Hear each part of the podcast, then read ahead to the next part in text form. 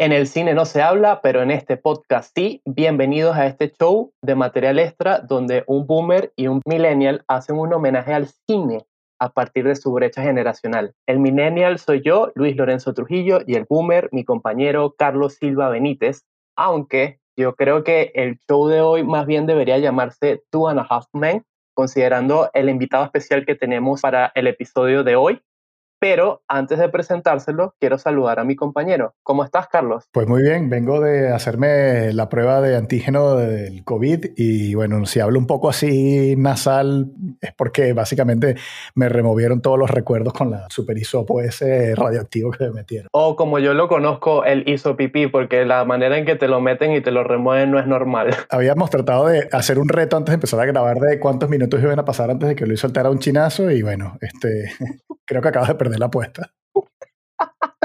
Y bueno, para no hacer esperar más al invitado de hoy, es un invitado especial, ni más ni menos, señor padre. ¿Cómo estás, papá? Hola Luis, muy bien. Hola Carlos, espero que estén bien ambos.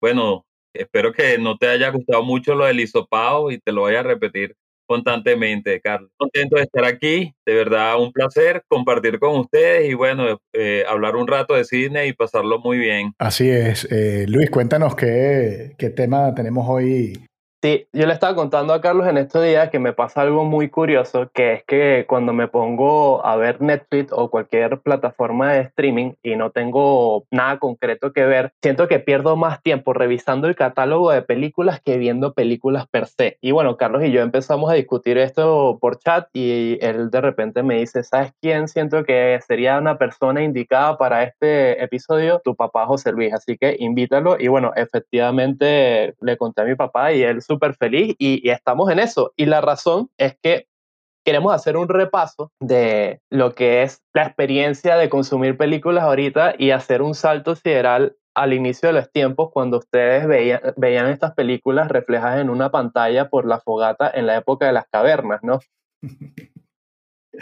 Sí, eran solamente de, de cazadores y de bisontes, ¿no? Que las pintábamos con los dedos en las paredes. Sí, ustedes utilizaban taparrabos. sí, a mucha honra, ¿no, José Luis? Sí, sí. Y bueno, yo, yo estaba como investigando a qué se debe esto, que uno pierde más tiempo revisando un catálogo que, que viendo películas per se, lo cual está muy relacionado, por ejemplo, con el, el, fenómeno del zapping en la televisión. Y me encontré con un artículo de Elena Neira, que es una española autora del libro Streaming War, que se llama Pasas más tiempo decidiendo qué ver que viendo contenido. Netflix tiene un gran problema, se llama fatiga de decisión. Y en este artículo, eh, Neira empieza a desgranar este problema y comienza explicando que, según expertos, un ciudadano medio se enfrenta a unas 35 mil elecciones diarias. Y si llevamos al streaming, por ejemplo, nos damos cuenta de que esta plataforma, que vamos a decir que Netflix, que es la, la número uno en estos momentos, tiene un catálogo de casi 5.500 títulos de manera exclusiva. Eso sin contar todas las licencias que van renovando mes a mes. Entonces, cuando tú te encuentras con esa cifra, es normal de que uno empiece a dudar de qué quieres ver o no. Yo no sé si esto les pasa a ustedes. A mí, a mí me ocurre frecuentemente de que tengo una lista completa de películas que quiero ver y de repente ese no es el día en que me siento animado para ver determinada película. Ese día estoy más de acción que de drama y empiezo a buscar eh, contenido de acción y pasa un rato hasta que consigo algo que me llame la atención o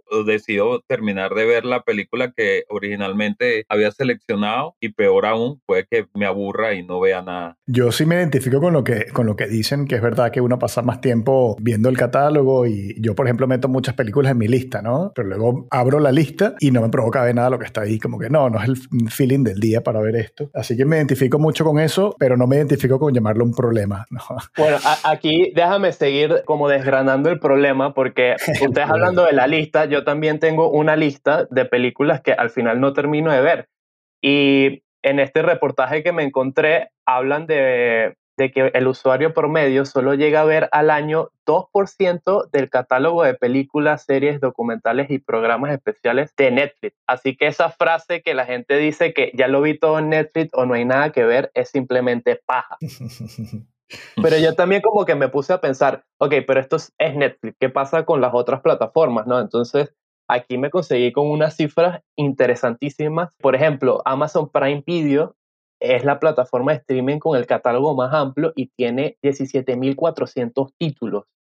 Hulu, que es exclusiva de Estados Unidos, tiene 3.893 títulos. HBO Go y HBO Max tiene 815 y Disney Plus, que es la más reciente, por lo menos en Latinoamérica, que llegó en noviembre del año pasado, eh, lo hizo con un catálogo de 500 películas, 300 series y 25 contenidos originales o exclusivos. Esto según un estudio realizado por Streaming Observer. Entonces yo me puse a hacer la suma de todos estos catálogos y hay más de 20.000 opciones. Es decir, un espectador promedio que está suscrito a todas estas plataformas tiene 21.000 oportunidades o, posibilidades de consumo diario. Y esto sin contar plataformas alternativas como Movie, Criterion Collection, Filmy, Retina Latina, etc., etc., etc. No sé ustedes, pero esto a mí me genera ansiedad.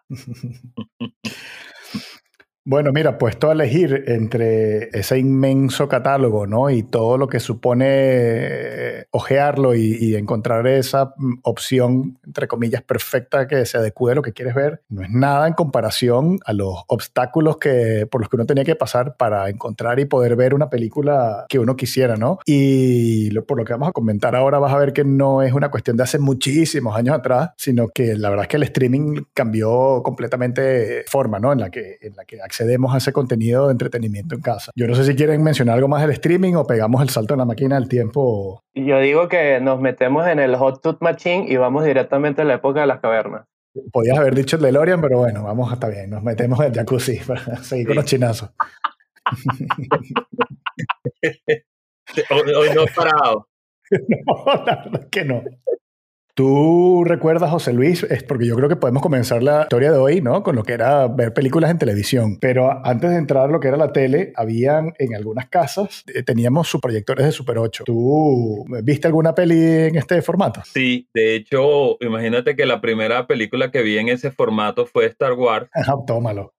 Ahí empezó todo. Y recuerdo que fue en una fiesta de, del cumpleaños de, de, un hijo de una amiga de mi mamá y nos pusieron en la noche a ver la película proyectada en una pared blanca con cotufitas y demás y bueno, para nosotros era en el cine y de noche, algo que para mi edad era inconcebible y viendo una película que era totalmente en inglés, persona la había traído a los Estados Unidos, pero eso para nada hizo que nosotros le, perdiéramos la atención a la, a la película y la disfrutáramos como que si hubiésemos estado en el cine con todo lo que implica el cine, ¿no? El, el ambiente, el, el sonido, la, la iluminación o la falta de iluminación en algún lado y solamente tener la imagen proyectada en la pantalla. Fue realmente increíble y, era una cosa que después, bueno, volverla a, repetir era complicado porque no, no sé si te pasó, pero los títulos tampoco abundaban. Eso, eso. En casa teníamos eh, un proyector y teníamos películas de Tommy Jerry, o sea que eran cortometrajes de cinco minutos y eso es lo que yo recuerdo. Digamos que la, la primera forma de tener películas que pudieses reproducir en tu casa eran comiquitas de Tommy Jerry, pero yo no, no creo que tuviésemos más de cinco, ¿no? Las vimos a, tal punto que hoy te las puedo, bueno, no, decir los diálogos porque obviamente no tienen diálogo, ¿no? Pero me sé todos los chistes en el mismo orden en que pasan de memoria, ¿no? Sí. Y, y sí recuerdo que habían películas ya de pronto, no quiero decir para adultos, pues, pero que no eran comiquitas y eran versiones las que yo conocía editadas de 20 o 20 minutos o media hora, porque el Super 8 era un proyector chiquito, pues, o sea, que eran unos rollitos relativamente pequeños en comparación con lo que, con lo que eran los rollos de proyector de cine cuando los cines proyectaban en, en celuloide. Sí, exactamente. Y el sonido de la maquinita también era parte de la, de la emoción del espacio no, de la magia. Yo quería decirte que mencionaste porque la película venía toda en inglés y sin subtítulos, que empezamos a, como que a sacar detalles, ¿no? De cosas que uno da tan por sentado al día de hoy, ¿no? De, de las películas que vienen con varias eh, pistas de audio y subtítulos en varios idiomas y eso no todo el tiempo fue así. Pero yo creo que tú fuiste muy afortunado de verla en inglés porque voy a dar un pequeño salto aquí. Alex y mi hermano y yo teníamos la primera de Star Wars en VHS y la única copia que se conseguía en aquel momento era en español doblado en España. Entonces, eh, me van a permitir ponerles un trocito para que vean cuál fue la, la primera versión de Star Wars que yo vi. Eh, Si prescindimos de nuevos consejos femeninos, es posible que salgamos de aquí. Pues en marcha. ¿A dónde vas? Ah, ¡No! ¡Lo pueden oír! ven aquí, cobardica. Chuy, ven aquí. Escuchad, no sé quiénes sois ni de dónde venís, pero desde ahora se hace lo que yo diga, ¿entendido? Eh, a ver si dejamos las cosas claras. Yo solo recibo órdenes de una persona, de mí. Pues es un milagro que sigas vivo. ¿Quiere alguien quitarme de delante a este felpudo con patas? No hay recompensa que compense esto. Luis, gilipollas, soy tu padre.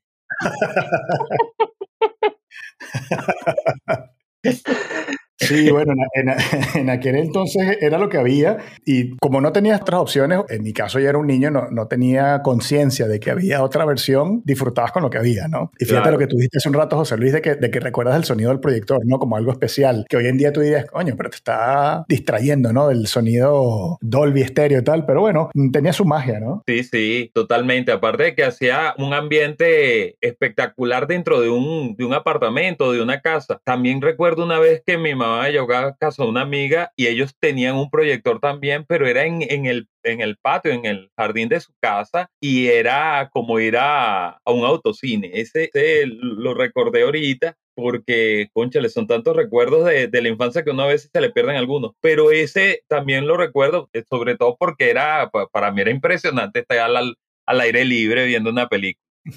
Yo, sobre el sonido del proyector, yo obviamente no he visto ninguna película en Super 8 y menos en estas condiciones, pero sí recuerdo una, un texto, una charla que, a la que pude participar, en donde hablan justamente de cómo el sonido del proyector está relacionado en el ser humano de manera inconsciente también con el sonido de la fogata, con el chiste que les dije en las cavernas. O sea, que siempre es como una relación de que este sonido del cripar de- del fuego más actual con el, sonido del proyector está relacionado con las narrativas y las narrativas siempre han tenido algo importante porque son lo que han permitido que el ser humano sobreviva desde la época de las cavernas hasta la actualidad. Y la gente dirá que es exagerado, pero es que efectivamente lo- los dibujos que se hacían en las paredes de- eran de alguna manera advertencias o formas de decir, bueno, en qué época se caza, cómo se debería cazar a los búfalos y todo lo demás. Entonces es como muy interesante esa, esa conexión. Ahora que pasamos un- unos años un poco hacia adelante, ¿no? Para no quedarnos en la, en la época de, la- de las cavernas de cuando José Luis y yo éramos chamos, hablemos un rato de cómo era la televisión, cómo era ver películas en tele. Y Luis, yo creo que aquí puedes participar porque aunque la televisión que nosotros veíamos era completamente distinta a la que tú conoces. Empezando que era blanco y negro en exclusiva. Y, y- No, no, y era un cubo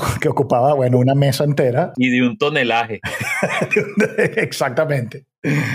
Yo recuerdo en la tele que lo habitual era, pa- para empezar, había solamente televisión abierta, de canales eh, gratuitos, tres, eh, si mal no recuerdo, porque Televen, que fue como un canal nuevo, entre comillas, fue el cuarto canal que vimos en Venezuela, Sí, llegó. y unos años después. eh, y realmente eran dos canales que valían la pena, ¿no? Y de esos dos canales pasaban las películas fines de semana solamente. Yo no recuerdo que pasaran películas entre semanas. Sería algún día de la semana como algo muy puntual, pero No, y había otra característica que después de cierto horario ya era la, la pantalla nieve, más no, no había Eso transmisión Eso, el, el himno nacional y hasta el día siguiente. hasta el día siguiente a las seis. Ajá. Entonces, claro, tú en aquel momento estabas a merced de lo que, de lo que dieran en lo que programasen en la televisión. Este, ahí no, no tenías ningún, ninguna, ninguna fatiga de decisión, Luis. Aquí era, si dan comando por enésima vez, pues vuelves a dar comando porque es eso o no ver películas. más que fatiga de decisión, era como set de decisión, ¿no? Sí, no tenías mu- mucha variedad. Te, tenías, en el caso de Venezuela, teníamos Venevisión, Radio Caracas, el Canal 8 y el Canal 5, que básicamente eran lo mismo, pero que uno era más cultural que el otro. Y entonces, bueno, ver una serie, yo recuerdo una serie que a mí me marcó toda mi infancia, era la de este perro, un pastor alemán que se llamaba Joe, por cierto, que lo, lo buscaban porque supuestamente el perro había cometido algo y él, él, él les escapaba. Y eso era, bueno, pescarla el día, la hora, sin falta, porque no le vas a volver a ver. Así, básicamente, nos organizábamos el, el día para a, tener las tareas hechas a la hora que dieran eh, Messenger, ¿no? O el chavo. Exactamente.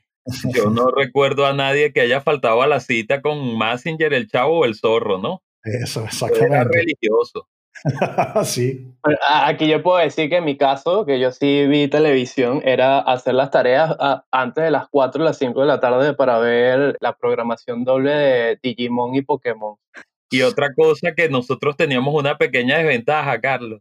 ¿Quién era el control remoto del televisor en tu casa? Tú, tu hermano. En mi caso era yo, porque era el, era el único hijo y el más pequeño y era, cámbiate dos. Y tenía que salir corriendo a, mover la perillita. Sí, yo te iba a decir que, que, que, la experiencia que tengo es que siempre el hermano menor, ¿no? Era el que le tocaba. En, soy el mayor de mis hermanos, pero luego ellos crecieron mucho más grandes y fuertes que yo. Y entonces ya al final fue el, el darwinismo, ¿no? El que se impuso un poco. Tuvimos que hacer, de hecho, una, un manual de reglas de, sobre el, el, que prendía la televisión tenía un dominio sobre un par de horas sobre las decisiones y así sucesivamente.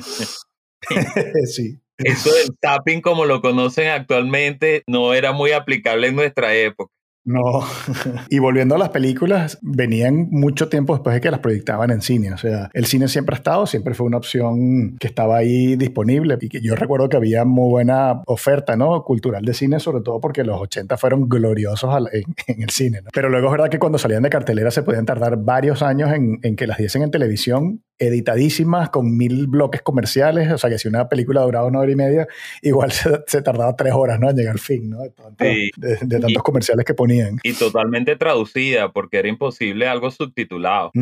Pero y con, todo y eso uno, uno veía sus películas porque yo, por ejemplo, recuerdo cuando estaba en la universidad, empecé a leer mucho más sobre, sobre la historia del cine, tenía como acceso a más material de lo que yo, digamos que más joven, hubiese encontrado por ahí por mi propia curiosidad. Y entonces tenía un listado grande de películas, entonces, estudiando mira, esta, esta película que conversábamos en estos días de Apocalypse Now y tenía muchísimas ganas de verla, no la encontraba por ningún lado, no había forma de, de verla. Y recuerdo que la anunciaron probablemente en RCTV algún día, además a un horario 12 de la noche, un horario súper raro. Y obviamente estaba yo ahí súper pendiente de ver la película y estaba en casa de mi abuelo. Entonces mi abuelo se sentó conmigo a verla porque él tenía una emoción por volver a ver esa película que había visto años atrás con esta anécdota que resulta que en un viaje de trabajo en Nueva York había ido con mi abuela y estaban en, en la habitación de hotel y dice que se asoman por la ventana y ven una cola de gente que le daba como la vuelta a la cuadra entera. Eso es porque en aquella época los cines no vendían las entradas anticipadas. Total que bajan a ver de qué se trataba y dice, wow, era una película nueva de Marlon Brando. Total que mi abuela como que se acerca a preguntar si podían comprar entradas para ese día o qué sé yo y se tropieza y se cae. Y como ustedes saben, en Estados Unidos todo el mundo demanda a todo el mundo por cualquier cosa. Se asustaron tanto en el, en el cine que los dejaron pasar sin comprar entrada y sin hacer la cola. y resulta que vieron Apocalypse Now el día del estreno en Nueva York. Wow, entonces, claro, al final uno tenía oportunidad de ver las películas una o dos veces en tu vida, si acaso. Y la verdad es que lo, lo atesorabas, ¿no? Cuando, cuando, cuando, finalmente la tenías ahí proyectada para verla. Yo vi esa película en el cine, creo que fue la primera película con una calificación O C que logré ver en el cine. Yo aparentaba más edad de la que tenía en ese momento y no tuve problemas para pasar a ver la película, igual que un par de amigos míos, y salimos realmente impactados porque ese nivel de crueldad que uno veía en esa película no la habías visto nunca y mucho menos en televisión. Sí, realmente fue, eso era una experiencia. Ahorita estoy tomando un curso de la historia del cine venezolano con un crítico venezolano argentino que se llama Pablo Gamba y justamente estamos en la época en la que nacieron ustedes, que es la época del nuevo cine venezolano en la década de los 70. Y justamente en la última clase hablamos de esto, de por qué el cine era importante en esa época cuando ya había llegado la televisión en Venezuela y es porque ofrecían las cosas que no se veían en la televisión, es decir, desnudos, palabrotas, pistolas, asesinatos, drogas, prostitutas y violencia extrema. Entonces el cine de alguna manera acogió esta fórmula para atraer al público basándose en lo que no podían ver en el día a día en las televisoras. Y bueno, de ahí surgió la versión venezolanizada de todo esto, que es el cine de, putas y malandros, como se le conoce popularmente allá, ¿no? Y en muchos países de Latinoamérica. Bueno, el cine de verdad eh, era una experiencia y había películas venezolanas muy buenas que de por sí la veíamos en especial de cine venezolano que tenía, creo que era Venevisión, Carlos, no sé si lo recuerda, y era ver eh, clásicos como el pez que fuma, etcétera, que de otra manera no lo hubiéramos visto. De hecho, la televisión se apoyó mucho también en eso, ¿no? En algún momento la, la cosa fue flexibilizándose un poquito, sin pasar palabrotas y escenas subidas de tono, pero que atrajo a bastante gente y sobre todo a los chamos que oíamos que esas películas no las podíamos ver en el cine. En mi casa eran súper estrictos y, no me dejaban ver nada, pero eh, no contaban con, con la astucia de, de, de, que uno tenía vecinos, ¿no? Entonces te ibas para casa del vecino y veías la película ahí. Mira, Carlos, retomando la idea de tus abuelos eh, haciendo la, la cola para ver Apocalipsis Now, ¿qué tal fue tu experiencia para ir al cine sin contar con las herramientas que tienen ahora, de una página web, una aplicación en el teléfono, poder pagar de manera electrónica, ahí todo era... Poder elegir el asiento, me parece tontería, ¿no? Pero... y en esa época no existían las salas VIP, o sea, que todo era un gallinero. Bueno, no era un gallinero tampoco, pero... Eh, José Luis, tú tuviste que haber llevado a Luis de, niño a, salas de cine para que ande diciendo ahora que lo llevaste a, a puros gallineros, ¿no? Oye, mira, tú sabes que Luis tenía sus gustos como todo chamo, de películas que cualquier padre desea no ver. Uy, uy, esto se bueno. Entre esas estaban los Power Rangers. Y la mamá aprovechaba esos momentos y me decía, mira, te llevo a Luis este fin de semana, él quiere ver los Power Rangers. Y yo, ¿cómo? Ay, Dios. me tocaba llevar al niño a ver a los Power Rangers en esa odisea que significaba ir a ver una película, acuerdo con mucho, muchas veces me pasó que tenías que elegir la película, saber que era la película que estaba de moda. Imagínate los Power Rangers, todos los niños de la edad de Luis en ese momento queriendo ver la película, tú buscando el cine, llegar temprano a la cola o a la fila para poder comprar las entradas, la fila de las chucherías y después lograr entrar al cine y conseguir puesto decente, una ubicación decente y lo más importante, juntos, porque si no te tocaba el muchacho en la primera fila y tú en la última. Y rogar que no se te perdiera el muchacho en esa función. Eres un santo por demasiadas eh, razones y la primera es por haberte tenido que tragar la película de las Power Rangers encima en una época en la que no se vendía eh, licor en los cines, ¿no? Y tuviste que verte ese bodrio a palo seco. Pero es que además también en aquella época no había multicines, sino que los cines eran de una sala o como dos o dos como mucho. Este, si acaso en el CCT que empezaron a poner cuatro salas juntas y y eso era ya como, wow, puedes ir a un solo cine y elegir cuatro películas, pero normalmente era una película por cine y, a veces tienes que cruzar la ciudad de punta a punta para ir a ver la película que querías. Imagínate entrar a un cine como el cine de Altamira, que era inmenso, y que el muchacho te quedara en la primera fila y tú en la última, así con unos binoculares divisándolo. Te decía como, como para que encima que tengo que venir a ver este, este horror de película se lo rapten al muchacho, ¿no? no recuerdo nada, pero estoy seguro que algún susto debiste haber pasado con eso, porque la manera en que lo cuentas no es normal. Claro que no es normal. Imagínate tú, llama a tu mamá y decirle, perdí al muchacho. y, Luis, y Luis ahí queriendo ya ver la, la, Power Ranger rosada, seguro. Bueno, él tenía una predilección por el amarillo, no sé. ¿En serio, Luis? Sí, porque era la asiática. Tú sabes que es una categoría importante en Pornhub y en los Power Rangers. Ok, ok. No, no, no voy a hacer ningún comentario al respecto. en esta línea de tiempo que nosotros marcamos después de la televisión, ustedes me señalaron que una parte importante fue después el VHS y el Betamax. Écheme el cuento de esto. Para el que no recuerde eh, o no conoce el VHS o el Betamax, era un reproductor que un tamaño y unas características particulares donde tú colocabas una cinta de video y veías la película con la gran desventaja de que se podía enredar la película, de que el cassette tenía una pestañita que tú rompías para hacerlo, pudieras regrabar alguna, alguna escena, alguna película sobre ese cassette y que muchas veces ocurría que le ponías el tape negro y volvían a alterarte el contenido original de tu película. Pero fue un gran alivio poder ver películas en ese formato porque te permitía acceder a, mayor contenido y a mayor cantidad de, material que, bueno, que es lo que te lleva al cine, distraerte, eh, vivir una experiencia,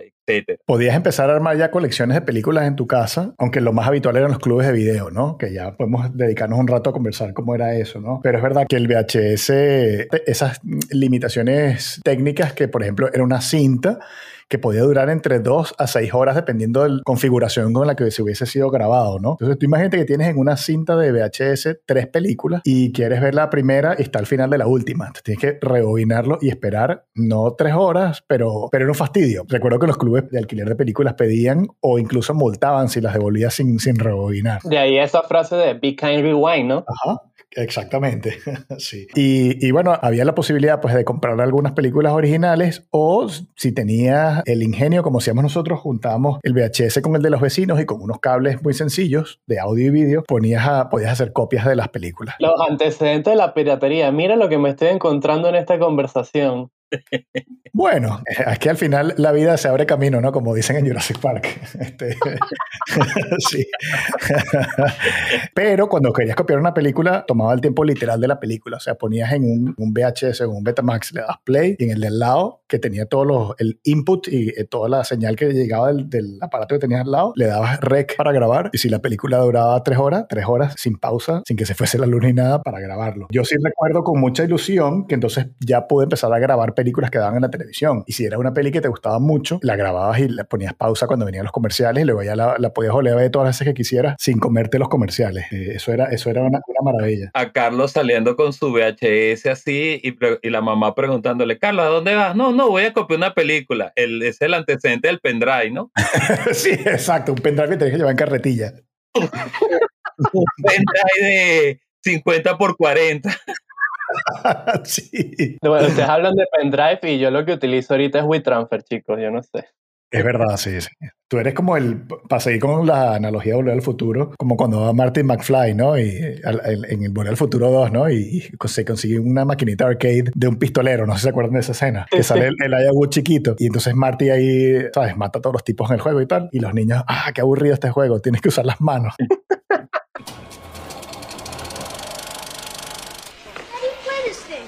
I'll show you, kid. I'm a crack shot at this.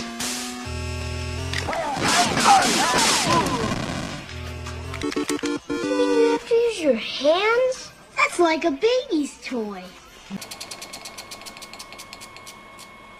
El VHS también trajo, que popularizó los clubes de alquiler de películas, porque obviamente yo era un, muy niño y no, no, recuerdo cuánto costaba, pero sé que no era algo que comprabas como el pan, pues, o sea, tenía su precio. Por eso es que copiabas muchas pelis, porque comprar los cassettes vírgenes, que sí que era más, más fácil de, de, armar tu colección así. Pero bueno, obviamente uno, hay películas que quiere ver mil veces y hay otras que con que la veas una vez es suficiente, entonces ibas al club de video para, para conseguirla. El dilema es que eso para conseguirla era muy relativo, ¿verdad, José Luis? Sí, eso era todo, imagínate de tú llegar a un club de video, ya sabes que salió Star Wars o, o, cualquiera de estas y llegar al club y de repente habían solo cuatro copias, Luis, solamente cuatro copias. O sea, si tú llegabas después de las 8 de la mañana ya tenías una colita que se llevaba en esa película y todo el fin de semana que tú estabas esperando para ver esa película, no podías porque cuatro películas nada más. En cambio ahora, en cualquier momento del día, en cual de estos servicios de streaming, tienes variedad de películas a disposición en el momento que tú quieres. Si, si la quieres parar porque necesitas hacer algo, la paras y vuelves otra vez a retomarla. Entonces imagínate tú lo que el, el suplicio que era para nosotros hacer ese, esa selección de películas y poderlas conseguir en el, en el tiempo adecuado.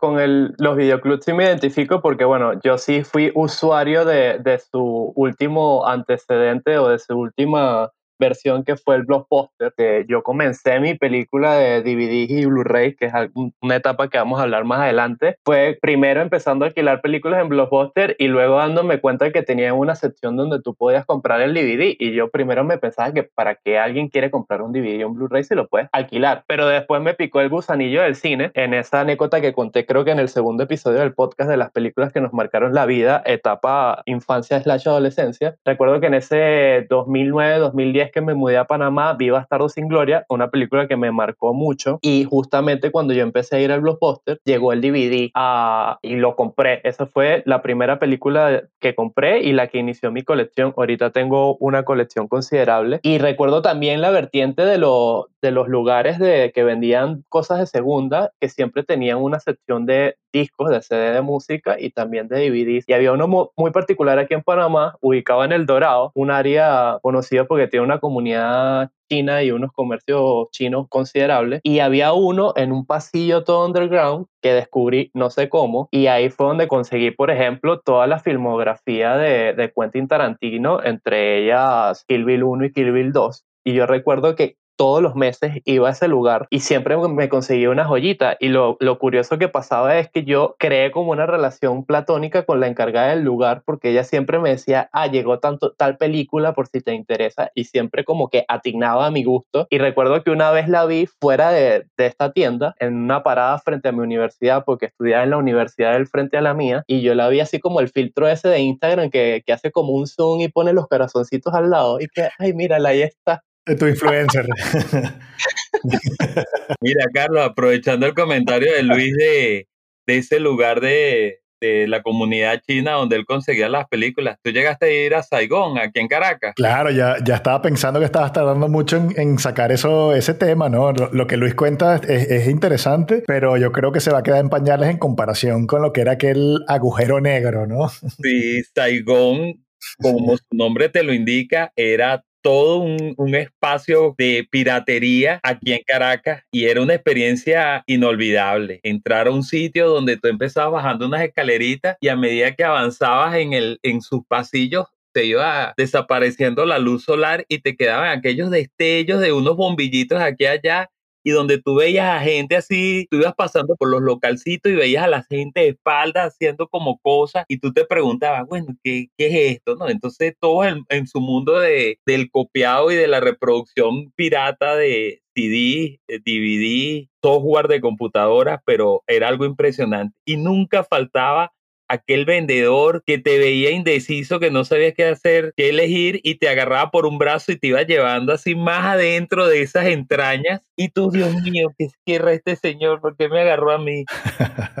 eso te iba a decir, que, que eso, eso era como para entrar con un guía, porque yo lo recuerdo como un laberinto, o sea, era como un laberinto de, de un mundo de fantasía. Era una vaina que tú sabías cómo entrar, pero no cómo salir. Lo más cómico era que tú sabías que entraste por un lado y cuando saliste, saliste por otro lado totalmente distinto y tú jurabas que estabas yendo en la dirección correcta. Pero lo más cómico de este sitio es que quedaba en las entrañas de un sitio icónico de Caracas como son las Torres del Silencio y lo que abajo es el pasaje Río Tuy y salías a la avenida Bolívar, de emblemática avenida de Caracas, entrabas por la Vearal, por los lados de, de Plaza Caracas, o sea, era increíble entrar ahí, conseguir la cantidad de películas de todo tipo, de cualquier material que tú te pudieras imaginar y ver cómo te grababan en cada... Mira, estoy buscando tal cosa. Ah, no, eso está aquí saliendo en calientico. Y el calientico era que el CD salía literal de haber sido copiado y te lo entregaban ahí caliente. No era, no era falso. Esto está calientico, jefe. Y te daban tus, tu CD o tu DVD. O sea que tú en vez de llevar pan caliente a la casa, llevabas películas calientes. Eso es correcto. O sea, calientes recién salidas de la máquina, pero bueno, yo no sé si llevaba películas calientes de la otra forma también. Eso ya no lo dirá José Luis. Había de todo un poco. Yo recuerdo mucho que me llamaba la atención que había puesticos temáticos y había uno que vendía solamente películas de conciertos. Y, y es eso que dice José Luis, o sea, oye, me quiero llevar a este concierto. Me acuerdo que tenían un, una película grabada pirata de cuando fue No Doubt a Caracas. Y los tipos tenían una copia de ese concierto en Caracas. Y yo, coño, la quiero comprar. Coño, no, no, tenemos copia aquí, pero si te esperas unos minutos, este, la, la copiamos rapidito. Y te tomabas una cerveza esperando tu tiempo y te daban tal cual la película recién salida del horno. Una maravilla. Porque además era eso, que normalmente tú ibas a los videoclubes y en el, no quiero decir porcentaje, pero la inmensa mayoría de las veces salías sin la película que tú querías alquilar. No estaba la que tú querías y al final te llevabas otra por no perder el viaje y ver algo el fin de semana. Pero en este sitio, en Saigón, tú podías ir con la lista más rebuscada. Con esas listas, por ejemplo, que hace Luis de lo mejor del año y las conseguías todas ahí. Si no la tenían lista, ya tú sabes, recién salías del horno. No, pero eso era como mu mucha fiebre, porque yo me pregunto, ¿ustedes entraban por su propia voluntad en este lugar? Porque siento literalmente que ahorita que mencionamos Apocalipsis Now, que eres el coronel Willard y que te entraste en la selva de Saigón a buscar a Marlon Brandon y, y, y, no, y no, fue, no era una empresa, no era una misión fácil entrar y, y salir de ahí vivo. No, no, para nada. Tú entrabas como un soldado raso y salías ahí como un general de cinco estrellas porque sobrevivías a todo. Coño, o sea, yo no sé, yo no sé si el tema de la inseguridad era un tema demasiado presente allí. A mí me gustaría pensar que ellos cuidan a su clientela, ¿no? O sea, no, no, no tengo casos de gente que los hayan atracado porque creo que te hacían un servicio, bueno, no solo te hacían un servicio VIP, sino que de ahí evolucionó, por ejemplo, yo ya me vine a España, pero mis hermanos se quedaron unos años más en Caracas y me contaban que o sea, hacían contacto directo con muchos vendedores y les mandaban emails como un newsletter, pues, o sea, con cada mes les mandaban un correo electrónico con un listado de Excel, todas las películas nuevas que tenían. Y, y mis hermanos lo que hacían entonces era que pasaban un listado con todos los encargos y al día siguiente llegaba un motorizado a la casa con todas las películas listas para, para que la... Oye, los precursores del delivery. sí. Coño, mira, en este, en este episodio me estoy dando cuenta de que muchos de los emprendimientos de hoy en día tenían sus precursores con la industria del cine. El DVD se parecía mucho al CS en ese sentido, pues de que podías ir armando colección en casa. Y, y sí, la piratería tiene obviamente su lado, que por el podcast lo tengo que decir, eh, no es lo ideal porque quienes hacen las películas no ven un centavo de eso, pero... que decir, pero ahorita vamos a hablar de Pirate Bay. No, no, tranqui, no, no, sí, por supuesto. No, yo lo que quería decir es que yo tenía, por ejemplo, e, esa idea de armar una colección de pelis originales porque a veces las pelis copiadas no traían el material extra, que era una de las cosas que uno más apreciaba de los DVDs, ¿no? Y podemos hablar de eso un rato, sobre todo porque material extra es el nombre de, tu página web. Pero sí es verdad que los DVDs vinieron también con la trampa de las zonas. Entonces tú de pronto tenías la oportunidad de conseguir una película que no la encontrabas en el mercado del país en que vivías y entonces era una zona que no podías reproducir en tu aparato y ellos mismos pusieron trabas que uno, lo dije hace un rato, Jurassic Park, la vida se abre camino. O sea, si está la película, tiene que verse para tener, tener su público para que exista. Claro. En esto me siento también una situación que viví porque cuando empecé mi colección de películas, a pesar de que las compraba original aquí en Panamá, me, a veces me encontraba la sorpresa de que la película no corría en el DVD que yo tenía o en esta tienda que les comenté de CDs y películas de segunda. Perdón Luis, no, no, no se reproducía porque correr es otra cosa aquí en España. Sí, siempre me lo corriges, pero bueno, aquí en Latinoamérica me entenderán, en España dirán, eh, se quedarán con el question mark en la cabeza. No se reproducían y recuerdo de que tuve que ir a una tienda de electrónicos a comprar un DVD de la marca Premier cuando en ese entonces era de, dudosa calidad porque su promesa de mercadeo era que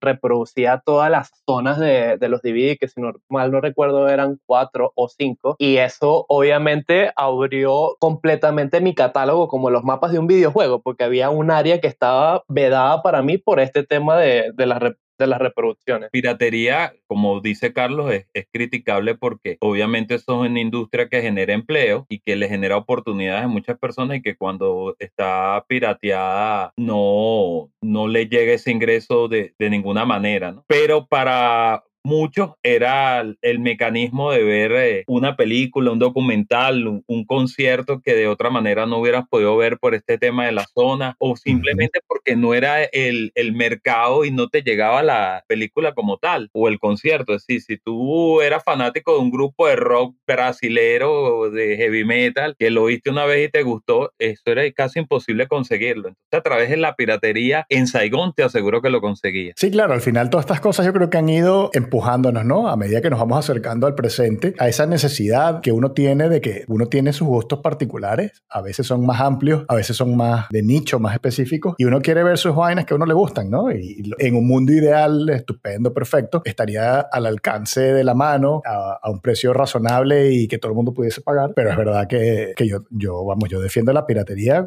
con, con cierto asterisco y nota al pie de página, ¿no? Como que con ciertas condiciones, ¿no? Pero yo, mira, yo soy un experto en la bahía pirata, o sea que yo tampoco puedo hablar porque tengo mi pata de palo y mi loro sobre Y bueno, en el siguiente punto de la línea de, de, tiempo que ustedes me marcaron, paralelo al Blu-ray, DVD y quemaditos, llegó el cable, ¿no? Ah, claro, se nos estaba olvidando. Sí, sí, por supuesto, por supuesto. Claro, volvemos un poco otra vez a lo que es la televisión y lo que, y lo que programaba la televisión. Y en el caso de Venezuela, que José Luis y yo fue pues donde, ¿sabes? La experiencia directa que tuvimos. Eh, la primera vez que llegó televisión por cable era un solo canal, ¿verdad, José Luis? Sí, y de hecho, antes de llegar directamente la, las cableoperadoras, lo que llegó era, un, era la parabólica, un servicio de, de transmisión. Los condominios instalaban una antena parabólica en las antenas de las de la residencias, sobre todo si eran conjuntos residenciales grandes, y te tiraban ese cableado por todos los apartamentos con la dificultad de que la mayoría de los canales, por, por no decirte todos, venían en inglés. Uno veía ese material ahí, pero ya empezaste a ampliar tu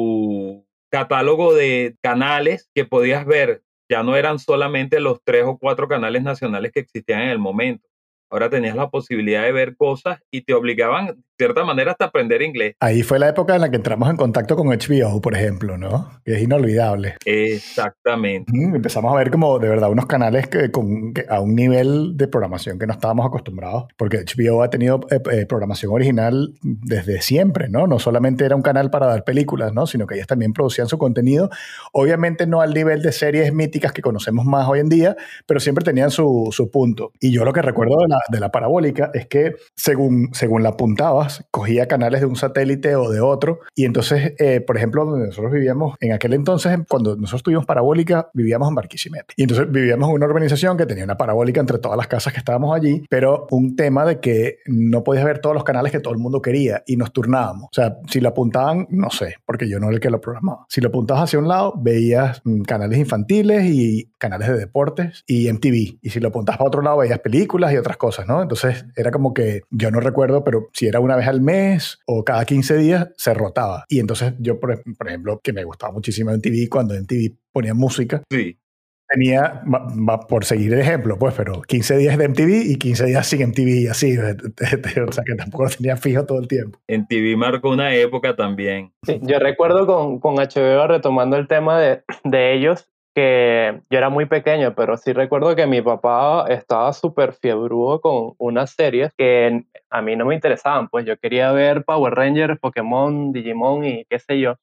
Pero, y eran de Sopranos, Six Feet Under y Deadwood. Y no puedo evitar relacionar cómo mucho de, de la acepción de estas nuevas tecnologías estuvo relacionado también una serie o una película icónica de su época, ¿no? Los, los Sopranos fueron como un antes y un después, cómo calabar la serie al gusto de, de las personas, ¿no? Y cómo, cómo llevar eh, una mezcla, realidad, humor negro, muy inteligente, por cierto, y los problemas que podía enfrentar un mafioso, porque en ese momento uno se imaginaba que un mafioso su mayor problema era acumular dinero, y este era un tipo que necesitaba Prozac.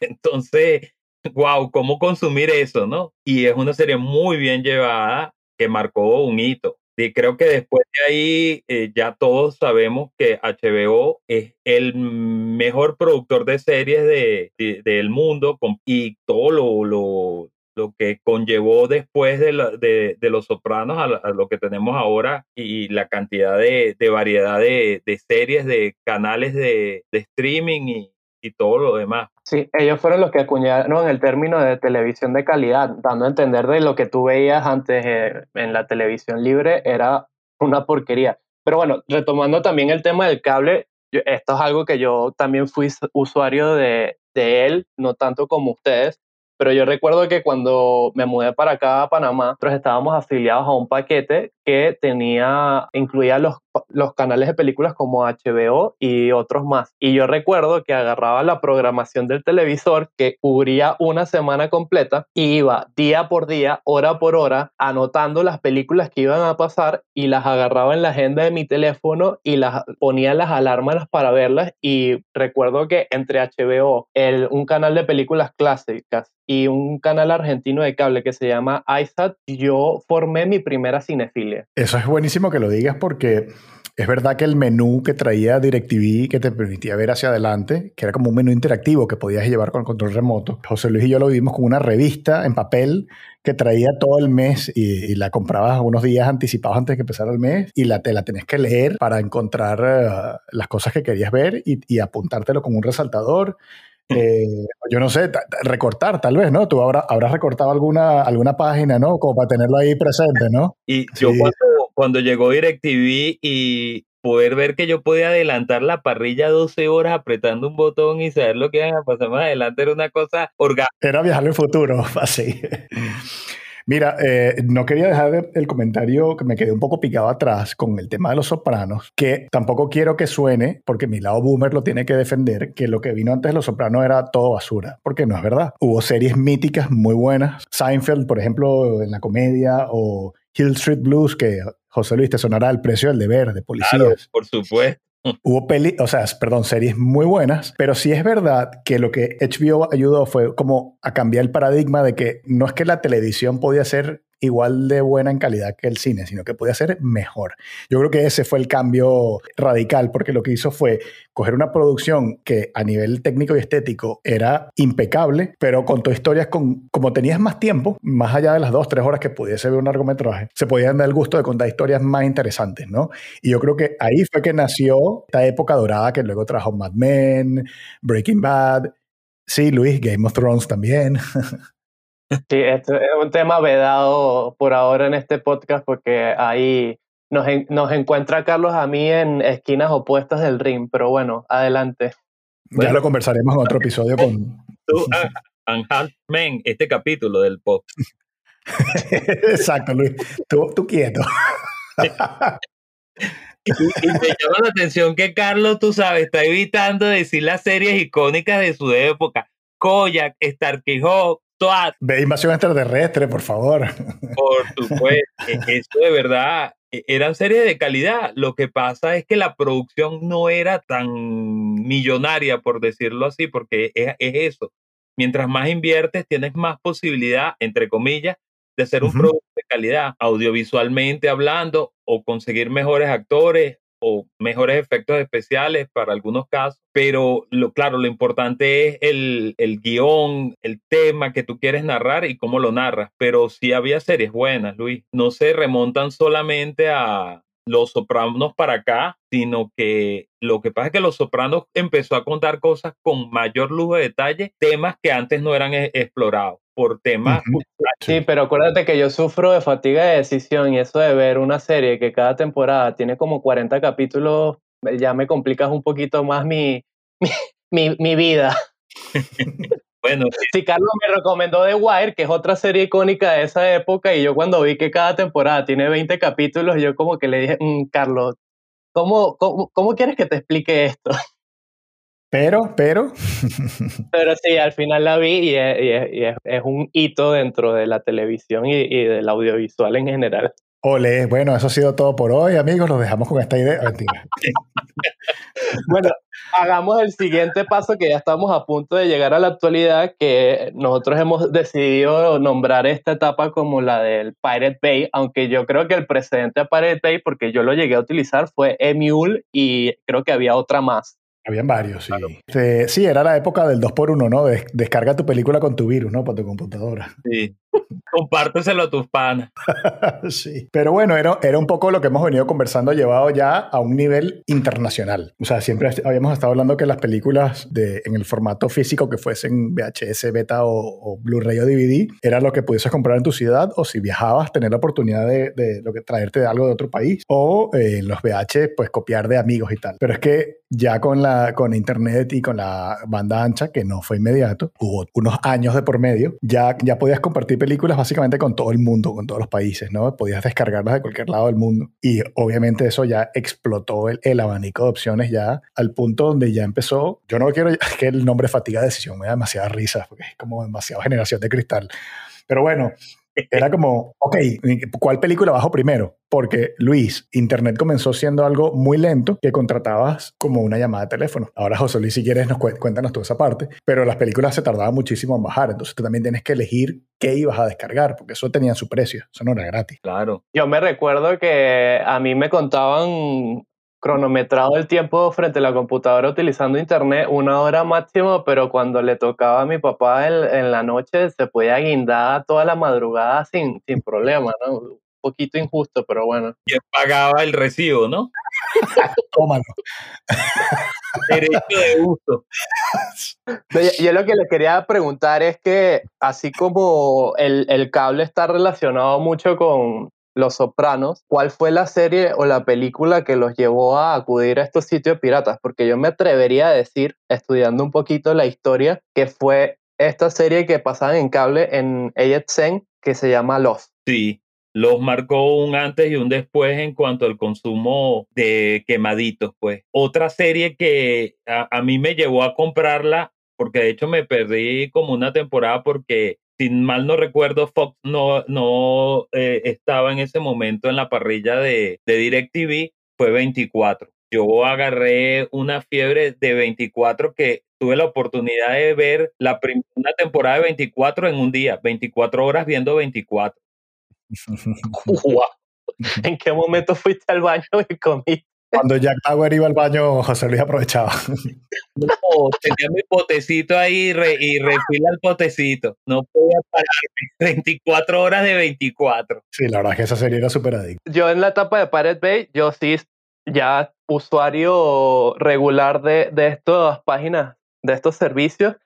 Y recientemente lo que soy, utilizo es como su versión más moderna, que es esta aplicación que le recomiendo a todos, que se llama Streamio, que en vez de obligarte a descargar la película que generaba este problema que ustedes no han mencionado, que es que tienes que tener UCBs o discos duros con mucha capacidad para guardar todas las películas o series que tú querías, te reproduce los torrents a través de un servicio de streaming. Aquí ya nos acercamos mucho a la actualidad sin la necesidad de, tener mucho espacio de memoria y es mucho más fácil y además de que puedes reproducirlo en tu, televisor inteligente o, o a través del Chromecast o el Fire Stick de Amazon y al final tienes acceso al mismo catálogo de tu página pirata favorita, solo que a través de, streaming. Claro, al final son, son como opciones que se van abriendo y que ya cada quien va organizándose su forma de conseguir ¿no? las películas o series que quiere ver en función de qué se te da más fácil. Yo creo que eso es una de las cosas claves y es que hemos hablado todas estas cosas con cierto encanto nostálgico porque ya lo dejamos atrás, pero yo no regresaría a la época del VHS, pues porque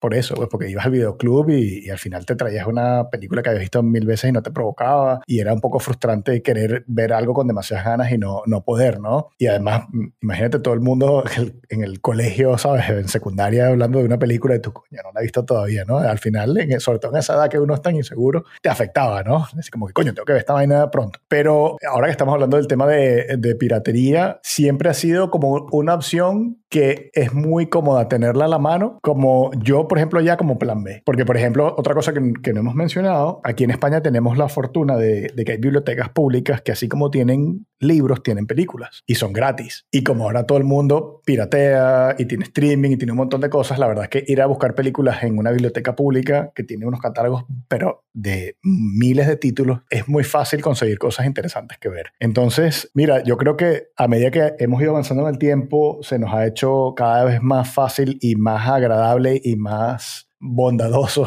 ¿no? El, en, la, la, punta de los dedos, ¿no? Que es muy, muy, muy fácil. Así que, si quieres, pasamos de una vez ya al streaming para volver al tiempo presente. Sí, aquí ya yo siento que puedo hablar con propiedad y, y bueno, al final estamos dando como una evolución de cómo cada vez es mucho más fácil el acceso a contenido audiovisual para la gente y al final la razón de ser del streaming es tratar de combatir la piratería creando un modelo de negocio que sea accesible a todo el mundo. Y quizás la, la plataforma que golpeó primero y golpeó más duro fue Netflix, primero con un catálogo de películas que no eran originales de ellos, pero después con esta serie que, que marcó el camino que están recorriendo en este momento, que fue House of Cards, porque ellos en algún momento se dieron cuenta de que los demás estudios iban a crear también sus propios propias plataformas de streaming de que ellos al no tener contenido original se iban a quedar sin catálogo, así que ellos tenían que apostar por la producción propia para mantenerse, mantener su modelo de negocio. Y esto ha creado no solo la, la oportunidad o la ventana de acceder a películas de manera mucho más fácil a través de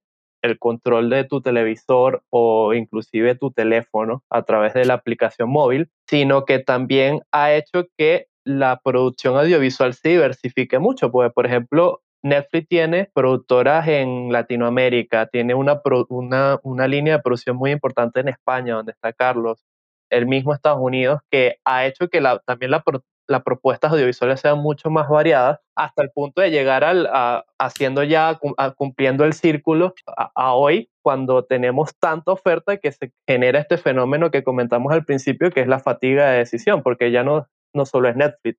Está, después salió Prime Video, después ahorita tenemos Disney Plus, de Hulu, etcétera, etcétera, etcétera. Hay que reconocerle a Netflix que ellos se, se adelantaron en el tema del streaming, apostaron grande a eso y la apuesta le salió del carajo. Pero eso de producción latinoamericana, para mí, el canal por excelencia, o lo hizo, y se adelantó fue HBO. HBO tuvo una serie muy exitosa hecha en Argentina que se llama Epitafio. Muy buena, la recuerdo. Y ellos apostaron al mercado latinoamericano. Después vinieron directores venezolanos como Jakubowski, estuvieron en Chile haciendo una serie de prófugos. Y entonces Netflix aprovechó eso, es como ese conocimiento, ese know-how de otras cadenas, se le adelantó al streaming y bueno, imagínate tú, una de las cosas que yo más valoro de Netflix es poder ver series o películas de países que de alguna otra manera no pudiera visualizar. Países nórdicos tipo Islandia, Noruega. Bueno, sin ir más lejos, Alemania y Dark. E imagínate tú España, que siempre ha tenido una cinematografía muy buena, pero que en los últimos años estuvo como relegada y dio un brinco ahorita con La Casa de Papel, que es todo un fenómeno. No pueden negarle a Netflix que ha proyectado no solo al, al cine norteamericano o al cine tradicional y a Hollywood, sino también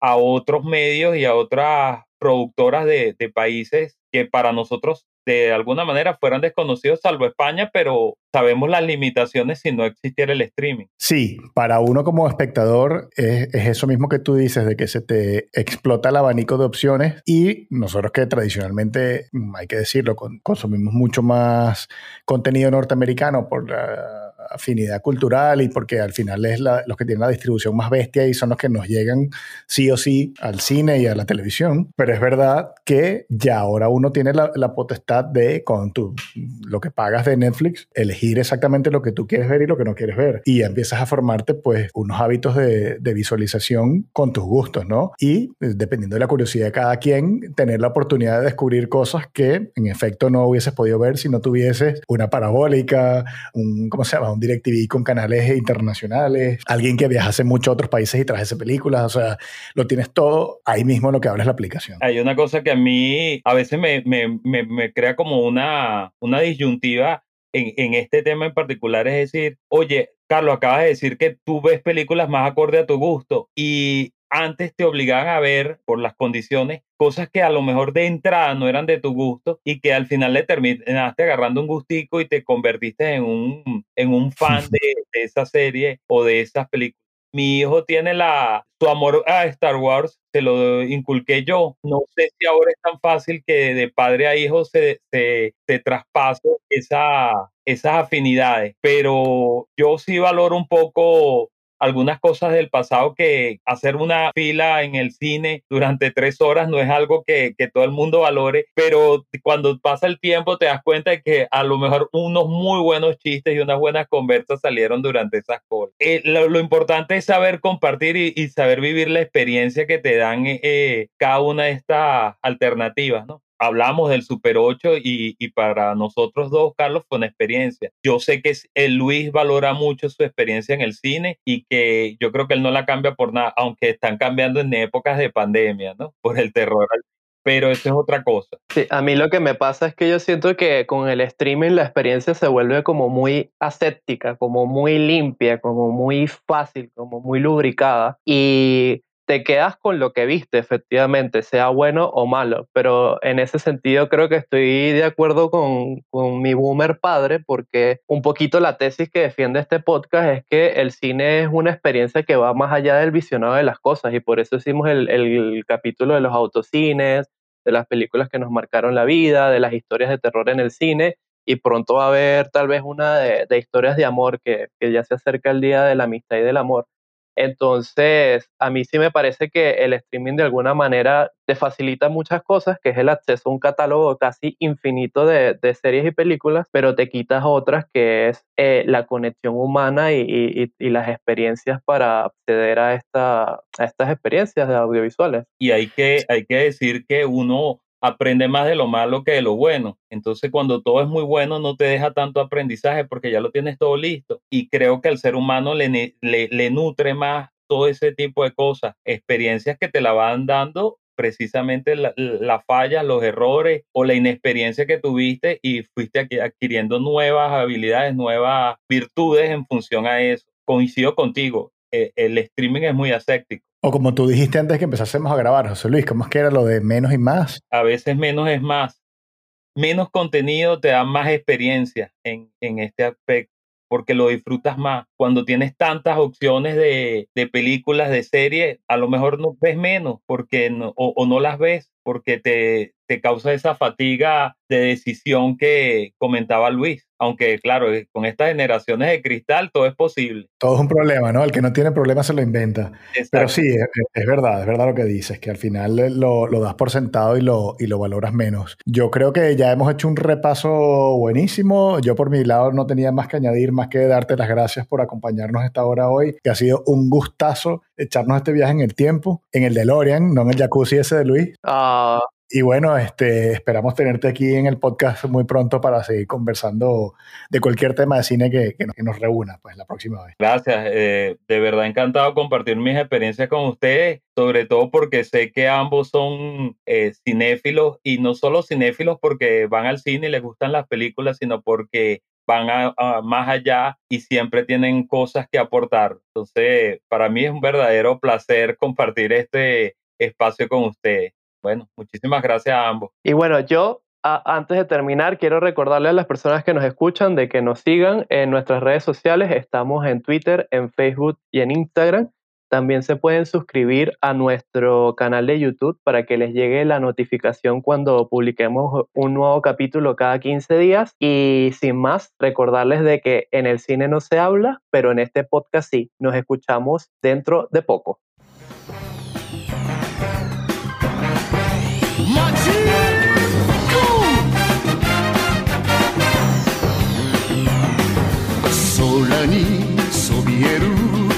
金の城スーパーロボットマジンガー Z 無敵の力は僕らのために。